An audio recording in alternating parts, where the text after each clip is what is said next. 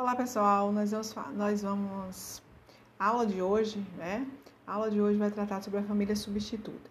É a modalidade, as modalidades de família substituta, ela está, ela, ela, ela está configurada lá no, na, na, no nosso Estatuto da Criança e do Adolescente, na parte que trata, é, a partir do artigo 28, que diz que são modalidades de colocação em família substituta, é, a guarda, a, a tutela e a adoção. E nós vamos tratar especificamente hoje de, sobre esses dois institutos, da guarda e da tutela. Né? Então vamos lá.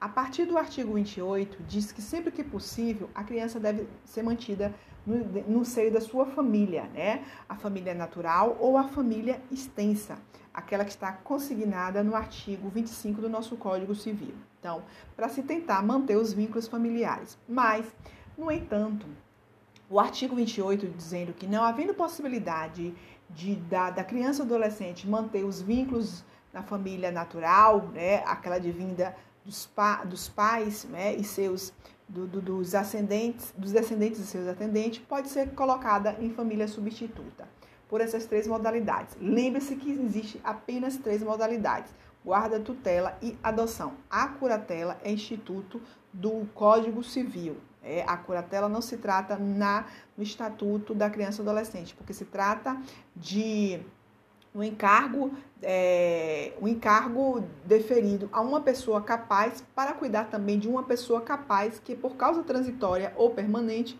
não puder exprimir a sua vontade. Então, quando se trata de maior, não, por se tratar de maior, nós não vamos, não vamos recorrer ao nosso Estatuto da Criança e Adolescente. Ainda no que diz respeito ao artigo 28 do Estatuto da Criança e Adolescente, ela diz que para a criança ser colocada né, em família substituta, é necessário uma equipe interprofissional para poder analisar as condições dessa criança. Que a criança com idade superior a, 18, a 12 anos é necessário seu consentimento em audiência para que ela possa, para que ela possa ser é, para que possa ser mantida a guarda, para que ela possa ser adotada ou, pa, ou para que ela possa ser colocada na é, sob a tutela de um tutor. Ainda o, a, na análise da colocação dessa, dessas modalidades de família substituta, o juiz vai apreciar muito a questão dos laços de parentesco, bem como a relação de afinidade e afetividade. Por quê? A, a as relações de afinidade e afetividade né, é o que gera, né, é o que gera realmente esse vínculo familiar.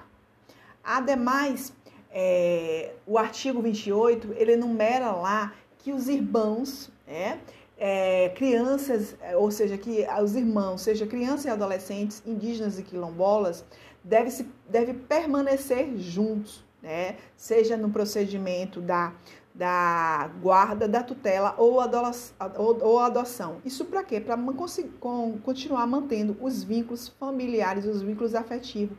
Porque seria, né, de certa forma, né, é, seria desastroso separar esses irmãos. Então, disse que sempre que possível deve manter os irmãos. Nos que, no que diz respeito aos indígenas ou quilombolas, deverá respeitar a sua identidade social e a sua cultura. Né? E essas, essas crianças, esses adolescentes devem ser mantidos no seio da, da comunidade indígena ou da comunidade quilombola.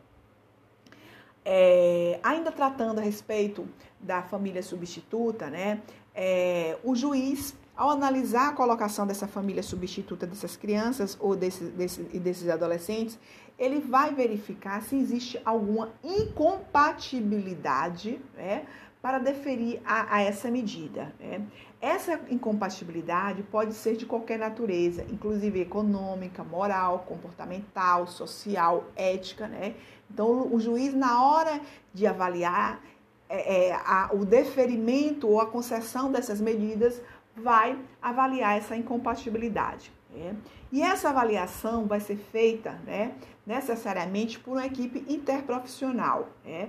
Nessa circunstância, o magistrado sempre vai procurar avaliar o ambiente é, mais propício, um, um ambiente que venha a trazer né, o princípio do melhor interesse da criança, que venha a trazer o desenvolvimento sadio e harmonioso daquela criança ou daquele adolescente no seio dessa família substituta.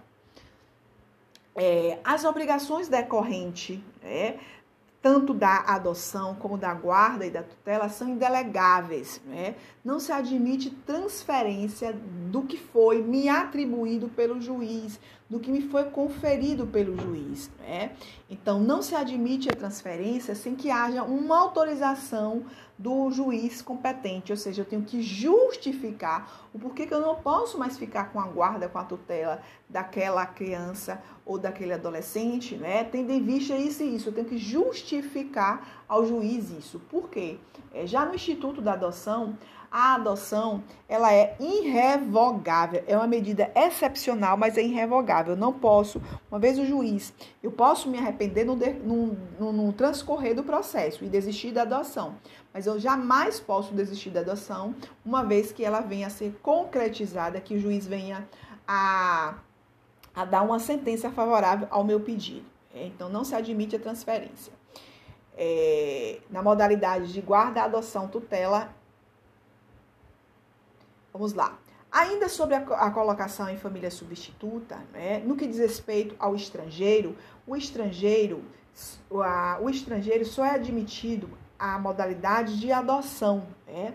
Ou seja, o estrangeiro, quando ele vai adotar, nós vamos falar futuramente sobre adoção internacional.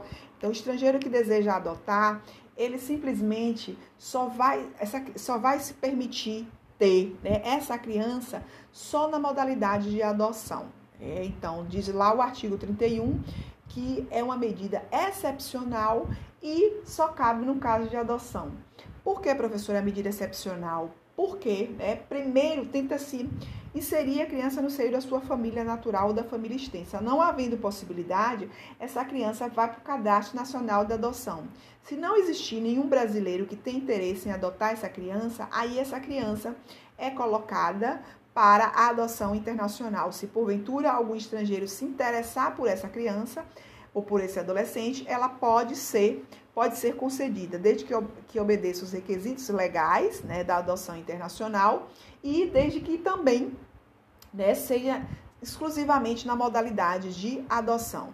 Esse período de adoção do estrangeiro deve ser, o período de convivência familiar deve ser realizado onde a criança está localizada, onde a criança está residindo no momento. O compromisso do tutor, do guardião, na modalidade de colocação de família substituta, né? Então, no momento em que ele, ele, ele, ele, é, ele é conferido a ele a, o instituto da tutela ou da guarda, ele assina um termo, um termo nos autos, mediante qual compromisso que ele vai ter, né? Um compromisso de cuidar, de zelar aquela criança ou aquele adolescente como se filho dele fosse. Né? Então, o que seria o Instituto da Guarda, a concepção da guarda? O que seria o conceito de guarda?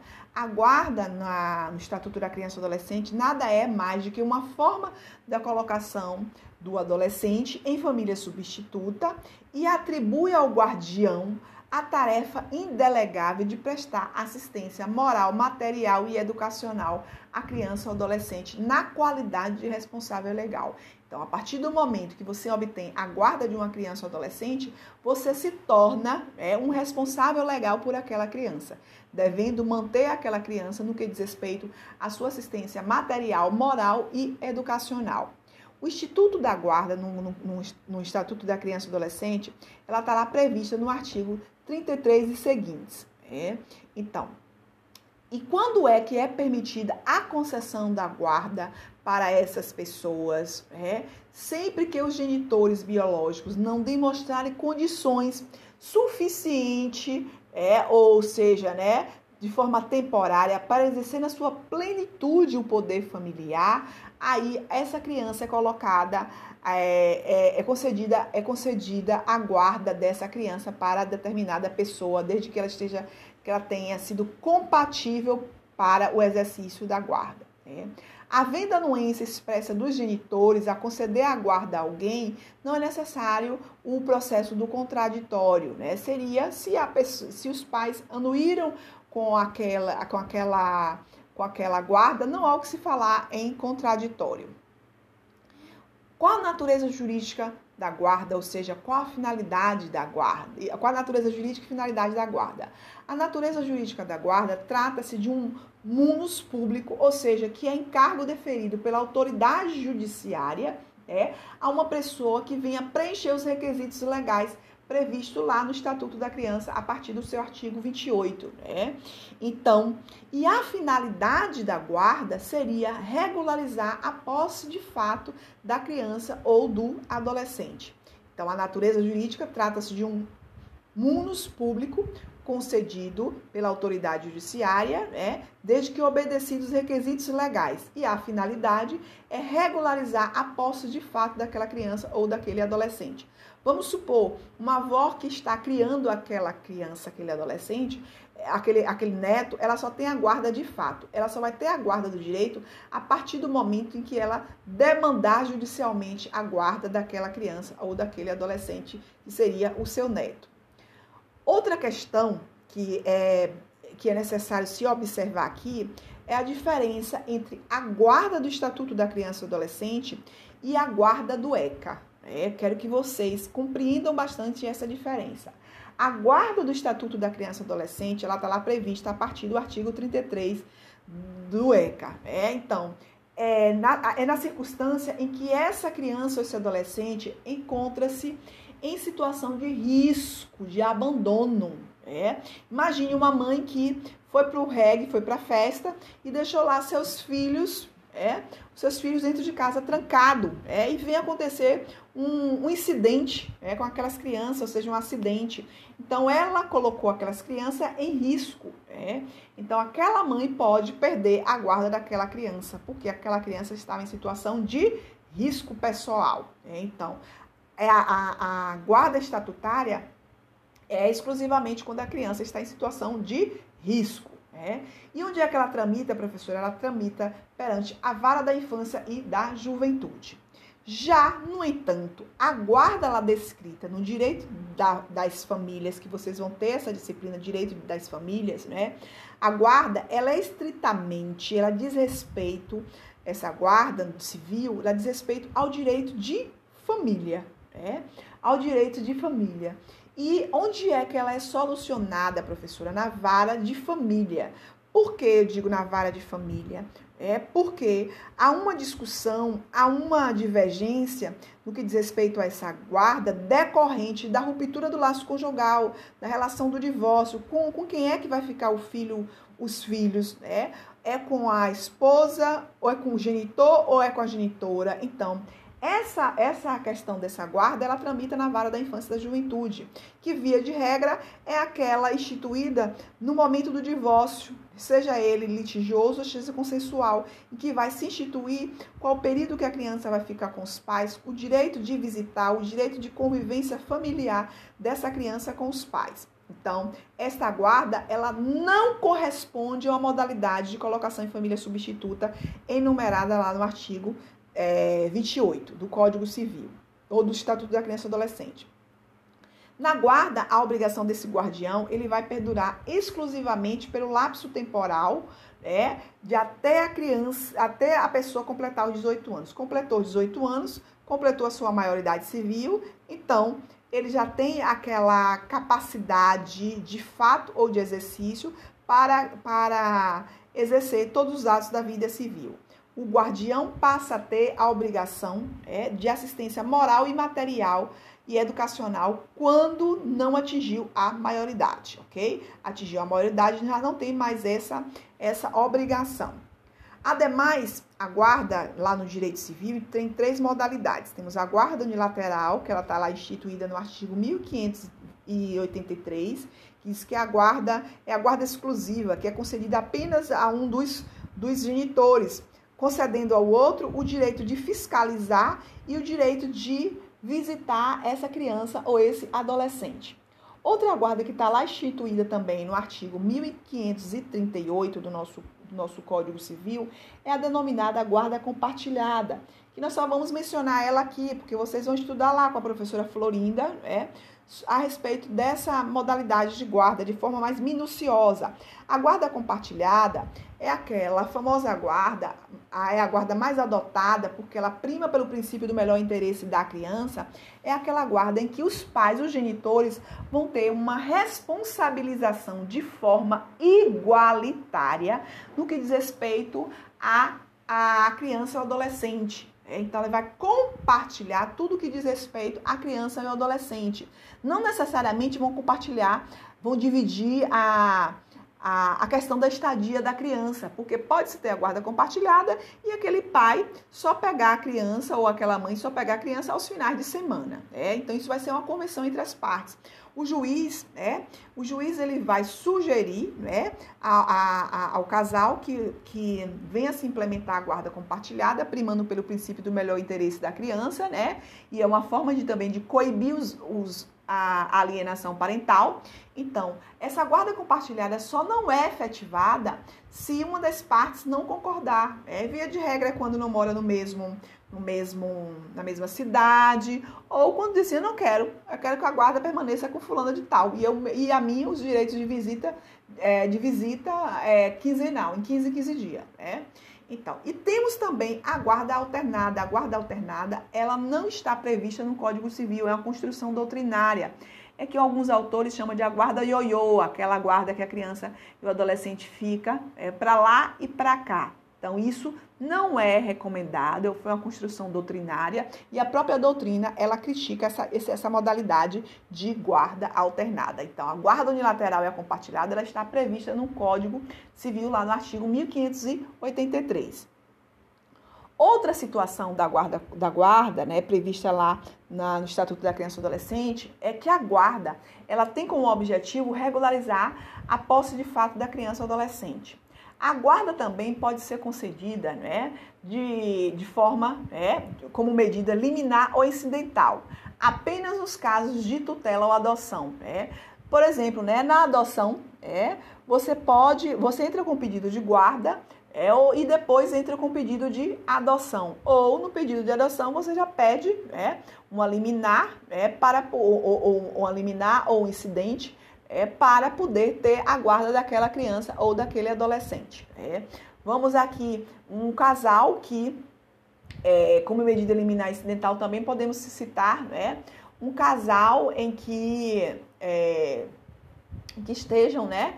É, discutindo a guarda, é, quem vai ficar, se A ou se B que vai ficar com essa guarda no decorrer do, do processo judicial de divórcio. Então, eles podem requerer ao juiz uma liminar, é, para que possa ter aquela guarda de forma provisória.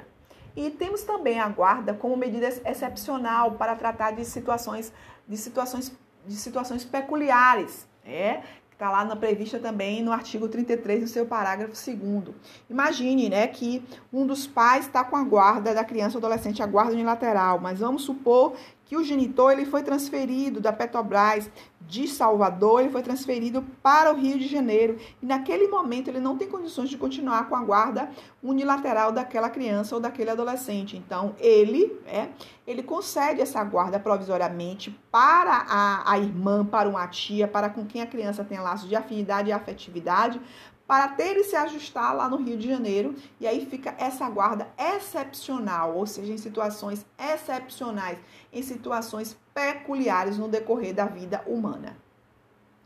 É, a guarda, né, para fins previdenciários, ela também é admitida, né, desde que requerida pela, pelos parentes da criança, com o fim de colocá-la como dependente, né, para os fins previdenciários. É uma avó que é, comprova a necessidade excepcional dessa criança, ela comprova também que essa criança é dependente economicamente dela, inclusive né, é dependente lá no seu imposto de renda, aquela avó vindo a falecer, aquela criança ela tem direito previdenciário de receber a pensão pós morte daquela avó, né? Mas isso é uma situação bem delicada, porque alguns juízes, a depender da circunstância, alguns juízes entendem que é a fraude à, à previdência, ok? Porque tem crianças e é, tem avós que tá ali, não é? Mas na verdade não existe dependência nenhuma, é só para aquele dinheiro, aquela aposentadoria continuar é, para aquela criança ou aquele adolescente. Né?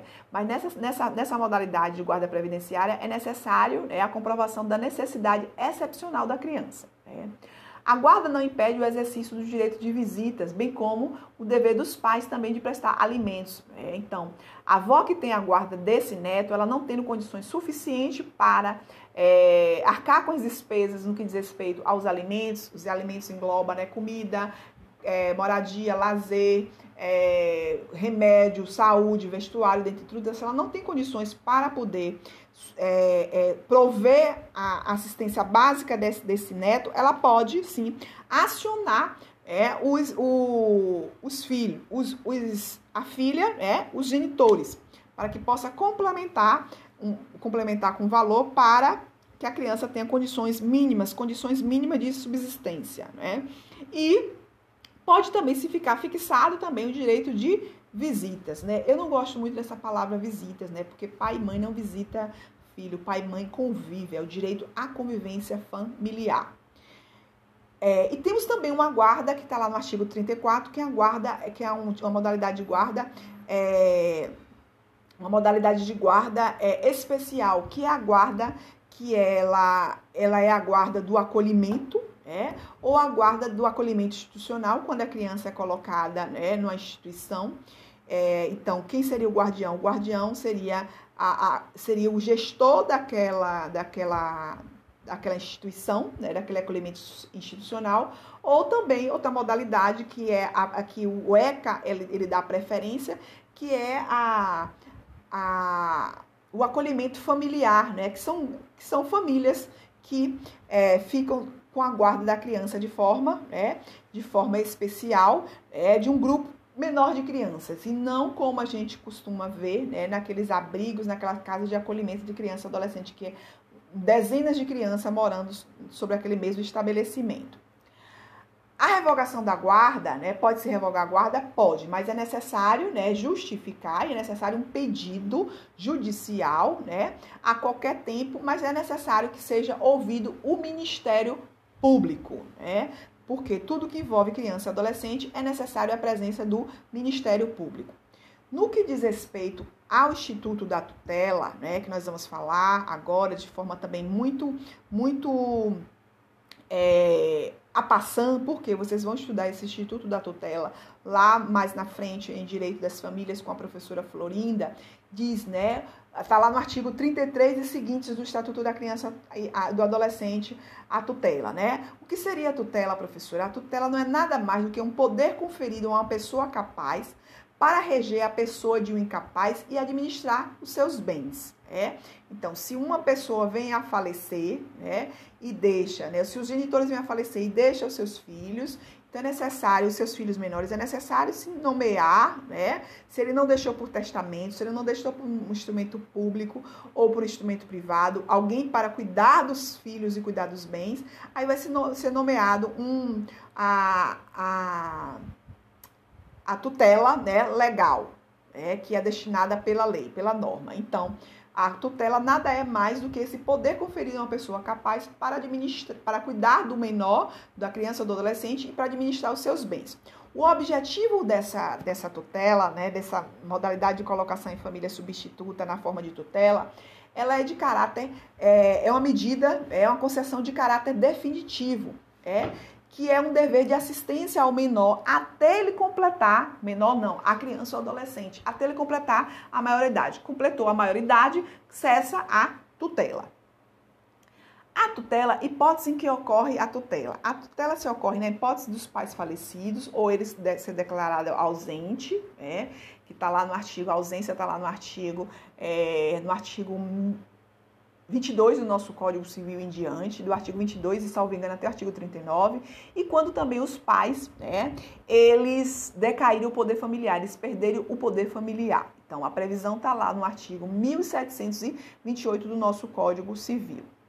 Ainda sobre a aplicabilidade das funções do tutor, né, a, a tutela é aplicável até a idade máxima de, de 18 anos. Né? A função do tutor elas estão previstas lá no artigo 1740 a 1752. É imenso, não se preocupe isso, porque vocês vão estudar artigo por artigo com a professora Florinda, né? A função do tutor é, é, é, é, cuidar da criança e do adolescente, a função do tutor é cuidar dos bens, gerenciar esses bens, é prestar calção, é prestar contas ao juiz, ou seja, é cuidar da criança como se fosse sua, seu filho ou sua filha, né? E além de cuidar da criança, cuidar dos bens deixados pelos seus genitores para essa, para essa criança e seu adolescente. Ao completar a maioridade, ele já está apto a exercer todos os atos da vida civil. E no que diz respeito ainda à tutela, nós temos várias espécies de tutela. A tutela testamentária, que é a que os pais exprimem a sua vontade e deixam essa vontade por meio de um testamento. Temos a tutela documental, que ele deixa um documento, é, nomeando fulano de tal para ser o tutor. E temos a tutela legítima, que é destinada pelos parentes. É e, se analisando o que está lá no artigo 1731 do Código Civil, que diz que os parentes mais próximos excluem os mais remotos. Então, a lei de, delimita lá quem é que pode ser tutor é, ligado à relação de parentesco. É. Temos a tutela dativa, que é quando ausente as modalidades acima, quando é ausente, quando não se deixou documento, quando não se deixou testamento, quando não se tem parente é nenhum, aí temos a tutela dativa, que o juiz vai nomear uma pessoa, é, vai nomear uma pessoa idônea para cuidar do menor e dos bens deixados para este menor. É. Então, esse seria a, as modalidades de tutela prevista no nosso Código Civil.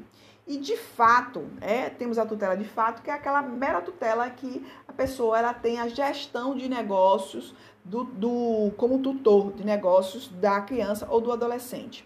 A nomeação da tutela pode ser recusada pelas pessoas consignadas, pelas pessoas arroladas no artigo 1736 do Código Civil. Então, a mulher casada pode recusar de ser tutora e tem que recusar e justificar. A pessoa que exerce um trabalho militar pode se recusar à, à, à tutela. A pessoa com idade superior a 70 anos pode se recusar a tutela. Então, tem lá um rol de pessoas que pode recusar a tutela. Então, lembre-se que as modalidades de colocação em família substituta são três: é guarda, que nós acabamos de falar, a tutela e a adoção, que vai ser objeto, que vai ser matéria da próxima aula, ok?